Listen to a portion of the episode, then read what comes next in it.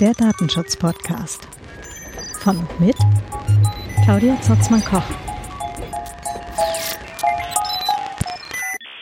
Hallo und herzlich willkommen zum Vienna Writers Podcast und zum Datenschutz Podcast.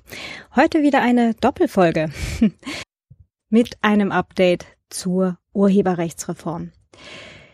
Ja, ähm, ich glaube, es äh, haben fast alle mitgekriegt. Ähm, es sieht momentan nicht so richtig gut aus, aber äh, ich habe jetzt gleich ein Interview für euch mit der Julia Reda, der ewig optimistischen Julia Reda. ähm, und vielleicht sind wir sogar tatsächlich ein bisschen besser dran, ein ganz klein bisschen weiter als äh, noch vor ein paar Monaten. Ähm, aber die Worte überlasse ich jetzt einfach gerade mal der Fachfrau. Ganz viel Spaß mit diesem Gespräch. Ja, ähm, herzlich willkommen, äh, Julia Reda. Ganz herzlichen Dank, dass du dir Zeit nimmst. Hallo. ähm, ja, sag mal, wir hatten am 18. Januar gab es so einen spontanen Stopp äh, der Urheberrechts ja, letztendlich. Ähm, und äh, für den Moment, also ich dachte zumindest für den Moment so, hurra, jetzt können wir kurz durchatmen. Äh, Pustekuchen. Es ging ja jetzt dann relativ plötzlich weiter und es war auch irgendwie bis gestern, äh, Zeitpunkt der Aufnahme ist jetzt 21. Februar, also gestern 20. war das ja auch eine ziemlich unübersichtliche Gemengelage. Ähm, magst du vielleicht mal kurz sagen, was da eigentlich passiert ist? Weil von außen sah das wirklich sehr unübersichtlich aus.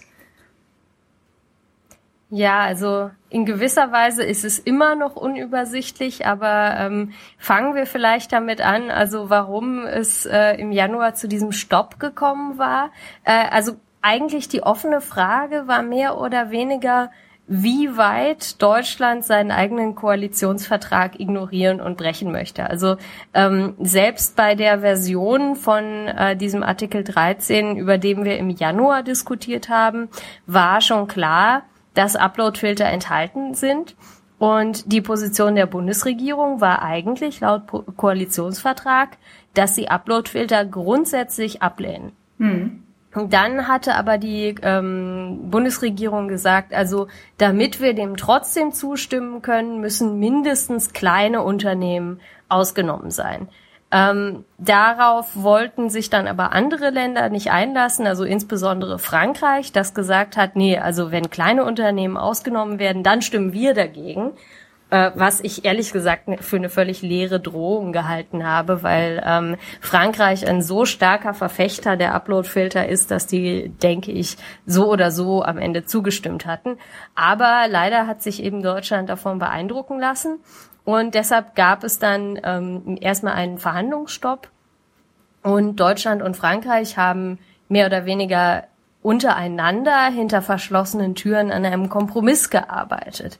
Und dieser Kompromiss kam dann äh, zwei Wochen später ans Tageslicht und war im Grunde genommen, dass Deutschland seine, äh, seinen Widerstand komplett aufgegeben hatte. Also in dem äh, letztendlichen Text, äh, den sie da zusammen mit Frankreich vorgelegt haben, äh, gibt es keine solche Ausnahme für kleine Unternehmen mehr. Äh, sondern alle Plattformen sind verpflichtet äh, zu versuchen, irgendwie Lizenzen einzuholen für die Inhalte, die ihre User hochladen könnten, ohne dass irgendwie klargestellt wird, wie sie das überhaupt machen sollen, weil äh, die haben ja keine Glaskugel, die Plattformen, also die können ja nicht wissen, was ihre User in Zukunft mal hochladen werden. Und ähm, es gab lediglich eine Ausnahme von den Upload-Filtern selber, wo gesagt wird, also okay, Upload-Filter einsetzen müssen die Plattformen nicht, die klein sind, die darüber hinaus noch eine kleine, äh, ein kleines Publikum haben, also weniger als fünf Millionen Unique Visitors pro Monat und die jünger als drei Jahre sind. Also das heißt, auf dem Papier gab es noch sowas wie eine Ausnahme für kleine Unternehmen, aber in der Praxis gilt die einfach für kleine Plattformen, weil selbst wenn es irgendwie ein winzig kleines Diskussionsforum ist, sobald die älter als drei Jahre alt sind, äh, müssten sie dann trotzdem Uploadfilter einsetzen. Also das heißt, ähm, Deutschland hat im Grunde genommen am Ende den Upload-Filtern mehr oder weniger vorbehaltlos zugestimmt. Und das ist eben gestern passiert. Also da hat äh, der Rat, ähm, äh, also der Ausschuss der ständigen Vertreter, wo eben äh, alle Botschafter der EU-Länder sitzen, formal diesem Kompromiss zugestimmt. Und Deutschland hat dafür gestimmt. Parallel dazu hat aber unsere Justizministerin auf Twitter gesagt, also eigentlich war sie ja gegen Artikel 13. Deutschland hat aber dafür gestimmt. Also das ist schon extrem kurios und äh, also wenn sie das ernst meint, dann käme das regelrecht einer Regierungskrise gleich. Also es kann ja nicht sein, dass über den Kopf hinweg der federführenden Ministerin sowas entschieden wird. Also das heißt, es gibt da eigentlich nur zwei Möglichkeiten. Entweder ihr Widerstand war doch nicht so groß und sie hat halt doch Ja gesagt. Oder die Sozialdemokraten lassen sich wirklich alles gefallen und lassen es sich eben auch gefallen, dass sie in ihrer eigenen Regierung komplett ignoriert werden. Und beides fände ich ziemlich fatal. Äh, hat vorhandenes Krisenpotenzial, ja. Ja, aber ich glaube, also was äh, die deutschen Politiker gerade schon beeindruckt hat, waren halt diese Proteste ähm, am Samstag. Also da haben sich ganz spontan ähm, 2000 Leute in Köln auf die Straße begeben. Vor allen Dingen, glaube ich, angestachelt dadurch, dass ein CDU-Abgeordneter auf Twitter behauptet hat, das wäre irgendwie, also die E-Mails, die er bekommt, das wäre eine Fake-Aktion von Google, weil die ja alle von Gmail-Adressen kommen. Äh, das hat, glaube ich, viele Leute amüsiert und aufgeregt, also dass der offensichtlich wenig Ahnung hat, äh, was der Unterschied zwischen einer Gmail-Adresse und einer Nachricht von Google, dem Konzern ist. Also ähm, sehr bemerkenswert. Und naja, da sind dann halt Leute auf die Straße gegangen mit selbst gebastelten Schildern, haben gesagt, hier, wir sind die Bots und dergleichen. Und das hat schon viele beeindruckt. Also ich könnte mir vorstellen, wenn dieser Widerstand ähm, weiter äh, läuft und also für den 23. März sind ja deutschlandweit und auch äh, in einigen anderen europäischen Städten Proteste angekündigt. Also ich hoffe, dass da viele Leute hingehen, weil so kurz vor der Europawahl werden sich die Abgeordneten das dann, glaube ich, doch noch zweimal überlegen, ob sie den Upload-Filtern und dem Leistungsschutzrecht so zustimmen wollen. Hm. Ähm, gerade noch mal einen halben Schritt zurück. Äh, und zwar, du hattest jetzt gerade gesagt, äh, es gibt eigentlich gar keine Ausnahmen mehr für niemanden letztlich, also auch kleine Diskussionsforen. Ich hatte genau in einem solchen kleinen Diskussionsforum gestern gelesen, ah, ist ja alles gar nicht so schlimm. Guck mal, da steht ja drin, ähm, es geht auch äh, um Verhältnismäßigkeit. Ähm, also wenn, wenn das alles mhm. verhältnismäßig ist, dann ist das ja gar nicht so schlimm und dann gilt das für uns hier nicht. Hm. Also ich zweifle ja, da jetzt also, dran. Ähm, ja, also es, es stimmt, äh, es steht die Verhältnismäßigkeit drin. Das bedeutet also möglicherweise, ähm, also wenn da Verhältnismäßigkeit nicht drin stehen würde, dann würde das heißen, also ich muss wirklich von jedem einzelnen Rechteinhaber auf der Welt eine Lizenz anfragen. Und das sind Milliarden und das kann selbst die größte Plattform nicht. Also deshalb steht da halt Verhältnismäßigkeit ähm, und die Plattform muss nur in Anführungszeichen größte Anstrengungen an, äh, anlegen, um äh, Lizenzen zu bekommen und äh, Uploads zu verhindern. Und natürlich kann man dann sagen, na ja, die Gerichte werden schon die größten Anstrengungen irgendwie verhältnismäßig auslegen und das äh, wird nicht so viel bedeuten. Aber es wird mit Sicherheit nicht heißen, dass ein kleines Diskussionsforum so weitermachen kann wie bisher. Also irgendwelche Maßnahmen werden sie treffen müssen. Und ich schätze mal, es wird darauf hinauslaufen, dass kleine Plattformen ähm, bestimmte Upload-Filter einkaufen müssen, die es so auf dem Markt gibt. Also da gibt es einige Anbieter, die auch sehr umtriebig waren als Lobbyisten äh, in Brüssel Magst du da Allen voran Audible Magic, ah, ja. die äh, bitte? Ja, genau. Die halt ähm, sagen, also Audible Magic ist eben so ein Anbieter von Upload-Filtern für Musikaufnahmen. Also einen ganz, ganz kleinen Teilbereich des urheberrechtlich geschützten Material, das es gibt. Und äh, die sagen, ja, unsere, ähm, unsere äh, Dienste sind für Startups und Kleinunternehmen total billig. Das sind ein paar hundert Euro im Monat. Ähm, das stimmt aber nicht. Also wenn man sich anschaut, äh, da, äh, wie viel man in der Praxis bezahlen muss, sind das auch für Einsteiger, also die mehr als zwei oder drei Uploads die Woche haben, äh, durchaus höhere Summen. Hinzu kommt dann halt noch ähm, das Personal, das man anstellen muss, um diese Filter zu betreiben. Und sie sind natürlich extrem fehleranfällig und löschen auch äh, legale ähm, Remixe und äh, Zitate und so weiter. Also ich schätze mal, Verhältnismäßigkeit würde halt bedeuten, ein kleines Forum muss nicht seine eigenen Filter entwickeln, sondern muss im Zweifelsfall nur die, die existieren, kaufen. Aber das wäre ja schlimm genug. Hm. Also damit schafft man ja im Grunde genommen einen neuen Markt für Uploadfilter und es werden ganz wenige Unternehmen sein, die damit das, äh, das große Geld machen und die kleinen äh, Foren, die sich das nicht leisten können, irgendwie tausende Euro im Monat für Filtertechnologie auszugeben, die müssen im Zweifelsfall dann halt zumachen. Genau, du hast jetzt dann offensichtlich die Auswahl. Audible gehört ja zu Amazon, ne? wenn das jetzt da auch derselbe Konzern ist. Nee, das ist Audible Magic. Ah, das Audible ist, hat mit Audible okay. nichts zu tun, glaube ich. Okay, ja. aber ansonsten haben wir halt noch Google, ne?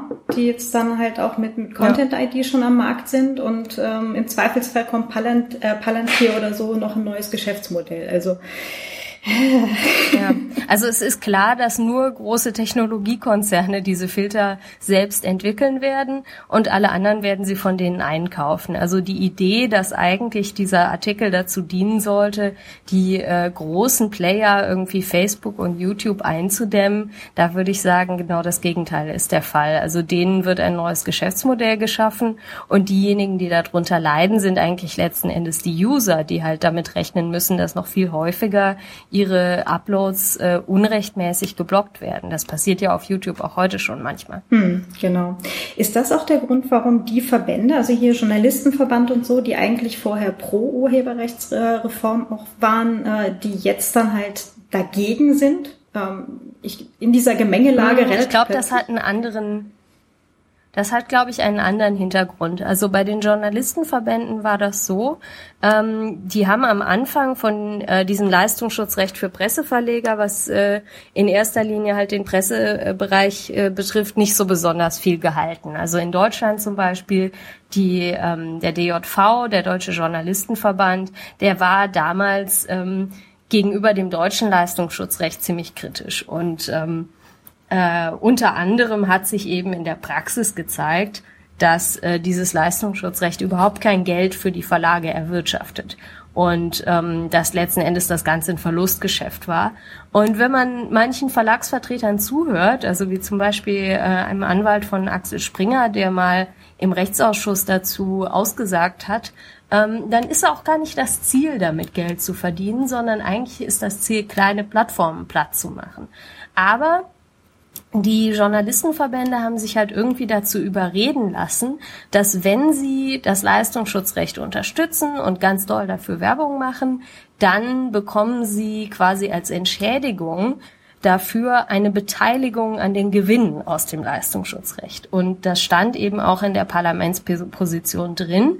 Und wir wurden im September, als das Parlament darüber abgestimmt hat, von einer unglaublichen Kampagne überzogen, wo äh, Kriegsberichterstatter, die irgendwie für die AfP arbeiten, uns äh, Brandbriefe geschrieben haben und dergleichen, dass also wenn das Leistungsschutzrecht nicht angenommen wird, äh, irgendwie der gesamte Nachrichtenmarkt zusammenbricht und sie alle arbeitslos werden. Ähm, und äh, äh, das Ganze wurde halt mehr oder weniger ähm, damit äh, verargumentiert, also dass die Journalisten dann ja von dem Leistungsschutzrecht auch profitieren würden, weil steht ja im Text, die Einnahmen sollen geteilt werden. Und was ist jetzt passiert in den Verhandlungen?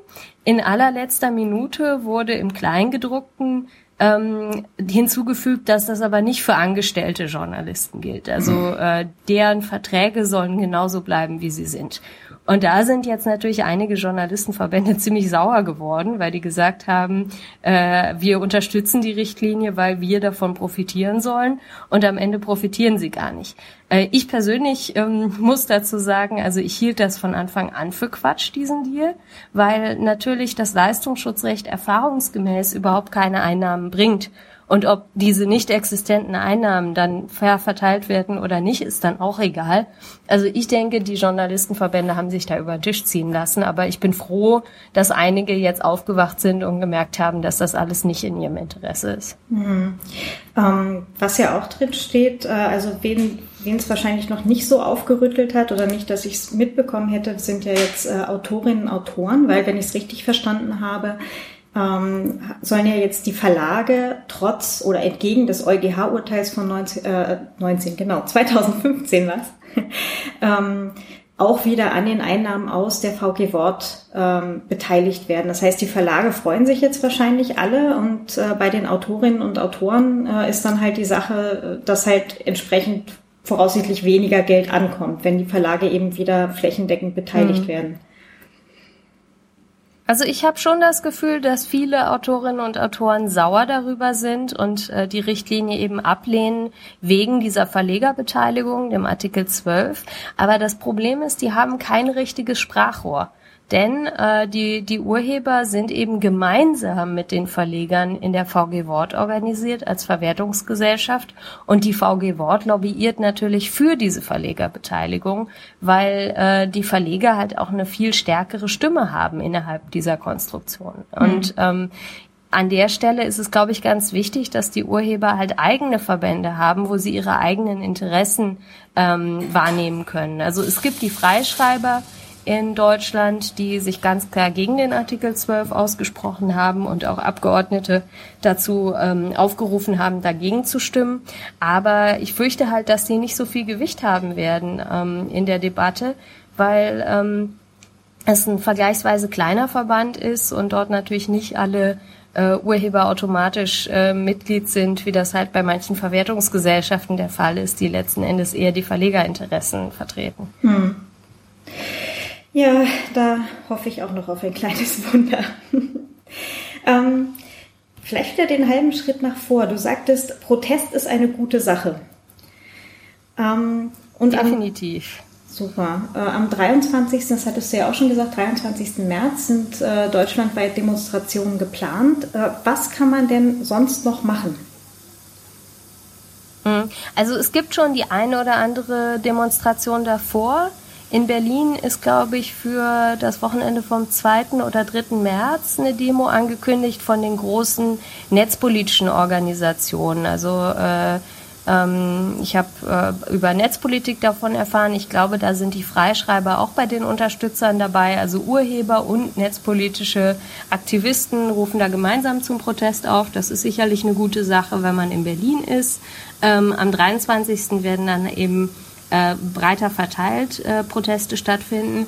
Aber ähm, was man daneben noch machen kann, was glaube ich jetzt ganz wichtig ist, ist, dass man auf Wahlkampfveranstaltungen geht, weil die Abgeordneten, die fangen jetzt alle an, immer weniger Zeit im Parlament zu verbringen und sind deshalb auch schwerer per Telefon oder Mail erreichbar und sie verbringen mehr Zeit äh, in ihren Wahlkreisen, eben weil es jetzt kurz vor der Europawahl ist. Und das heißt, der beste Weg, wie man seine Abgeordneten erreicht und wie die auch wirklich persönlich mitkriegen, dass das Thema einen aufregt, ist halt, wenn man auf solche Wahlkampfveranstaltungen geht im eigenen Ort und Fragen stellt. Also sie fragt, äh, ob sie vorhaben, gegen Artikel 11 und 13 zu stimmen, was sie von der Richtlinie halten, ob sie von den Protesten gehört haben. Das ist, denke ich, ganz wichtig und das kann, glaube ich, fast jeder in den nächsten Wochen machen, weil es eben äh, sicherlich deutschlandweit äh, solche Veranstaltungen geben wird. Also der Wahlkampf äh, rollt jetzt gerade an und das ist, glaube ich, ganz effektiv. Natürlich kann man auch äh, auf Social Media und mit seinen Freunden darüber reden. Das schadet sicherlich nicht. Äh, vor allen Dingen irgendwie mit denen, die wahlberechtigt sind. Ich glaube, die Abgeordneten müssen einfach merken, dass das ein Thema ist, das für ihre Wiederwahl relevant ist. Das ist das Einzige, was hilft. Hm. Ähm, ich hatte unlängst, du hattest ja bei, bei einem unserer letzten Gespräche gesagt, E-Mails schreiben ist auch eine ganz tolle Sache und ich hatte ähm, jetzt äh, am letzten Wochenende eine lange, lange E-Mail geschickt an alle äh, deutschen äh, MEPs, die äh, quasi für die Reform gestimmt haben. Und ich habe tatsächlich eine Antwort bekommen, wo dann drin stand, naja, ich habe ja nur dafür gestimmt, weil es hieß, äh, dass die Upload-Filter noch irgendwie rausargumentiert werden würden. Ähm, eigentlich war ich immer dagegen, hat dann auch irgendwie so ein kleines Beweisvideo von einer Rede halt mitgeschickt. Und ähm, mhm. fand ich halt dann auch ganz interessant, dass zumindest angekommen ist, dass da irgendwo auch ein, ein Protest stattfindet. Ähm, also vielleicht. Ja, also ich finde, das ist eigentlich was ganz Positives, weil das hat gezeigt, also mindestens eine Person hat irgendwie über ihr Abstimmungsverhalten reflektiert. Und ich glaube, dass ähm, man muss dann auch nicht spekulieren, ah, stimmt das jetzt wirklich, ob die immer dagegen waren oder nicht. Also worauf es ankommt, ist, dass sie von jetzt an dagegen sind. Und insofern, also würde ich äh, jeden Abgeordneten loben, der eben von jetzt an sagt, ich äh, bin dagegen ich werde dagegen stimmen und es ist ganz wichtig, dass man das dann auch öffentlich macht. Also wenn halt Leute äh, ähm, versprechen, dagegen zu stimmen, ist es immer sinnvoll, wenn man sich zum Beispiel öffentlich bei denen bedankt, auf Social Media oder so, damit das dokumentiert ist und dass sie sich dann wirklich dran halten. Aber das Problem ist halt, also die, die Antwortquote auf E-Mails ist ziemlich niedrig. Ich glaube, wir haben ganz eindrucksvoll widerlegt, äh, diese Behauptung, dass die E-Mails von Bots kommen, da, äh, durch die, die Proteste auf der Straße. Ich glaube, das haben die meisten Leute jetzt kapiert. Aber natürlich ähm, haben die Abgeordneten nicht genug Zeit, um auf alle E-Mails persönlich zu antworten. Insofern sollte man es dabei nicht belassen. Also man kann versuchen, in den Abgeordnetenbüros anzurufen. Das macht immer mehr Eindruck. Ähm, man kann auf Wahlstand, Wahlkampfveranstaltungen gehen, dort Fragen stellen oder eben äh, direkt an den Protesten teilnehmen. Hm. Eine Sache habe ich noch. Und zwar ein ganz großes Danke an dich, dass du das jetzt gerade äh, quasi fünf Jahre so heldenhaft durchgezogen hast. Ich glaube, ich hätte zwischendrin mehrfach die Nerven geworfen. Ich finde das total bewundernswert, wie optimistisch du trotz allem immer noch irgendwie an die Sache rangehst. Und ähm, dies ist mein ganz öffentliches und ganz großes Danke nochmal an dich.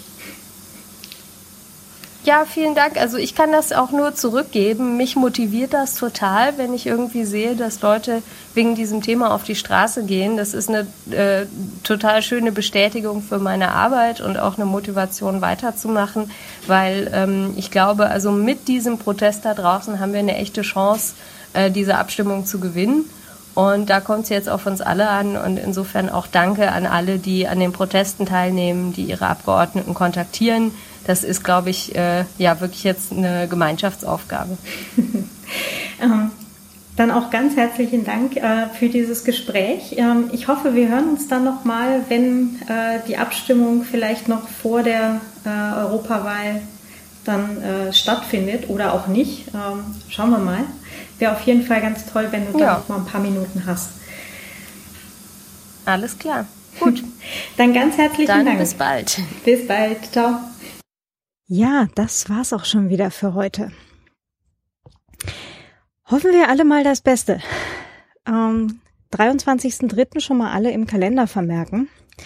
Und äh, ja, schaut einfach mal äh, vielleicht auf Social Media, was eben bei euch in der Gegend äh, gerade so los ist.